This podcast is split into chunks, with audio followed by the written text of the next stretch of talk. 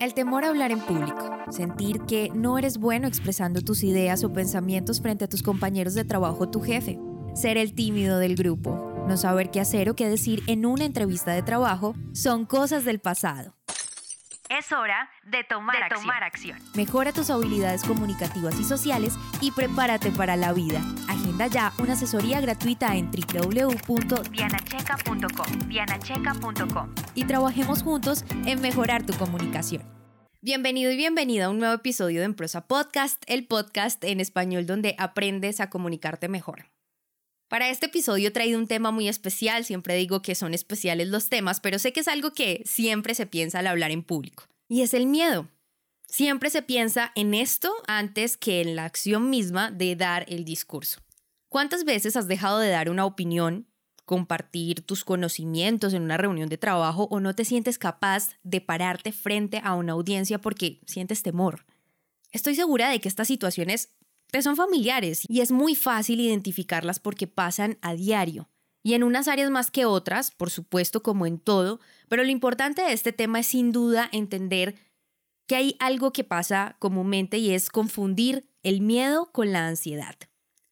He escuchado a muchas personas hablar de la glosofobia, que es esa fobia justamente hablar en público, y se dice comúnmente que se padece, yo tengo glosofobia, cuando en ocasiones es simplemente ansiedad. Te explico. Por lo general, la glosofobia está relacionada con experiencias negativas vividas al momento de hablar en público cuando eras niño. Una de esas situaciones que te traumatizó o fue de gran impacto para ti cuando eras niño y lo cual te impide en este momento hablar frente a las personas. Por otro lado, puedo decirte que es esa sensación intensa de un miedo que te impide justamente lo que acabo de decir, relacionarte con los demás expresar palabras frente a otras personas, entre muchos otros síntomas como ese miedo y ansiedad desproporcionadas, por lo que, sin lugar a dudas, las personas tienden a evitar cualquier tipo de situación social. Entonces, a modo de gran conclusión, si con ninguno de estos síntomas, por llamarlos de alguna manera, te identificas, no sufres de glosofobia. Si alguna vez has hablado ante un público, realizando una exposición en el colegio, en la universidad, en el trabajo, definitivamente lo que sientes es ansiedad al hablar en público y no una fobia a este acto tan maravilloso que es el arte de hablar en público. Es diferente al miedo y ya conoces la diferencia.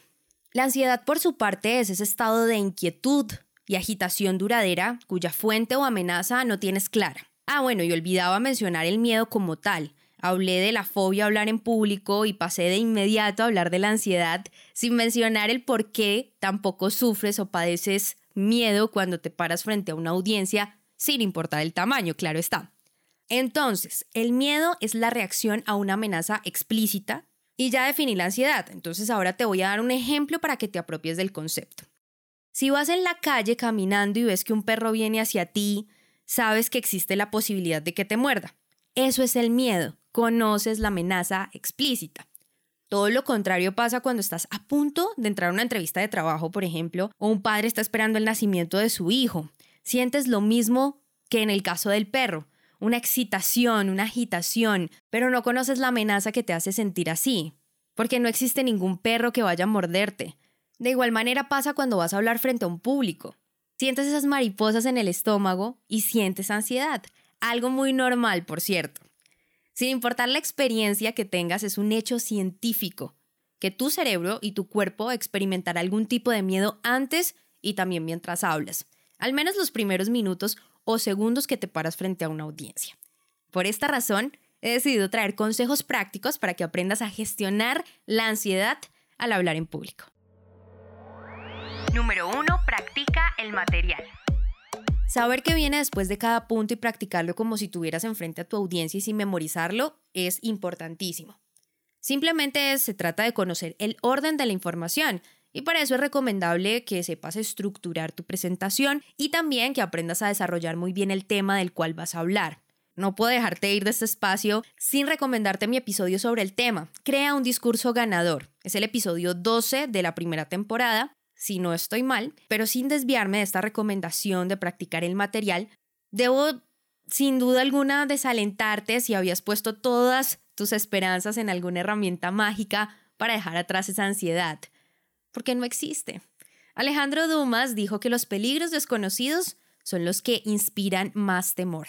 Así que ensaya el material, ensaya el material, ensáyalo y sobre todo interiorízalo.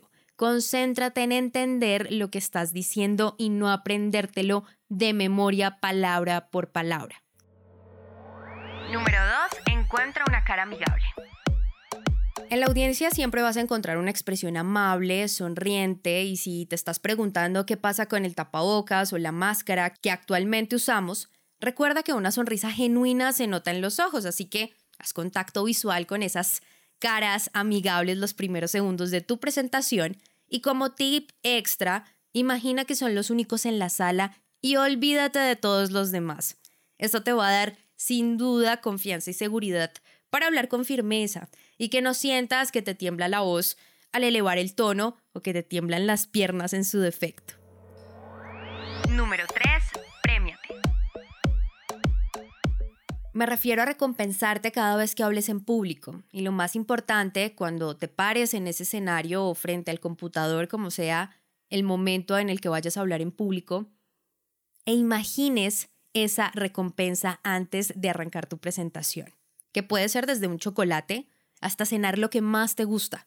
¿Por qué funciona? Porque el cerebro está dispuesto a hacer las cosas cuando sabe que al final hay algo que vale la pena. Entonces disminuye los niveles de cortisol y adrenalina, que son esos causantes de ese estrés que sientes frente a la audiencia, y se enfoca en las emociones del futuro, es decir, en la recompensa. Número 4. Te vas a equivocar. Ya hablamos de la preparación del material y te preparas tanto que lo ideal sería no cometer un solo error. Por eso la práctica. Es lógico pensar de esta manera. Pero un hecho que no puedes olvidar es que es normal que pase cualquier tipo de error. Sin embargo, el hecho de practicar viene con algo implícito y es que parametrizas los errores. Dices, no me puedo equivocar en esta parte y lo ensayas y lo ensayas. Buscas siempre el perfeccionismo. Pero debes saber una cosa más.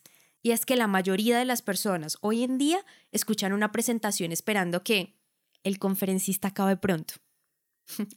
Por otro lado, y como consejo de vida, si quieres ser bueno en algo, la primera cosa que debes olvidar es la noción de la perfección.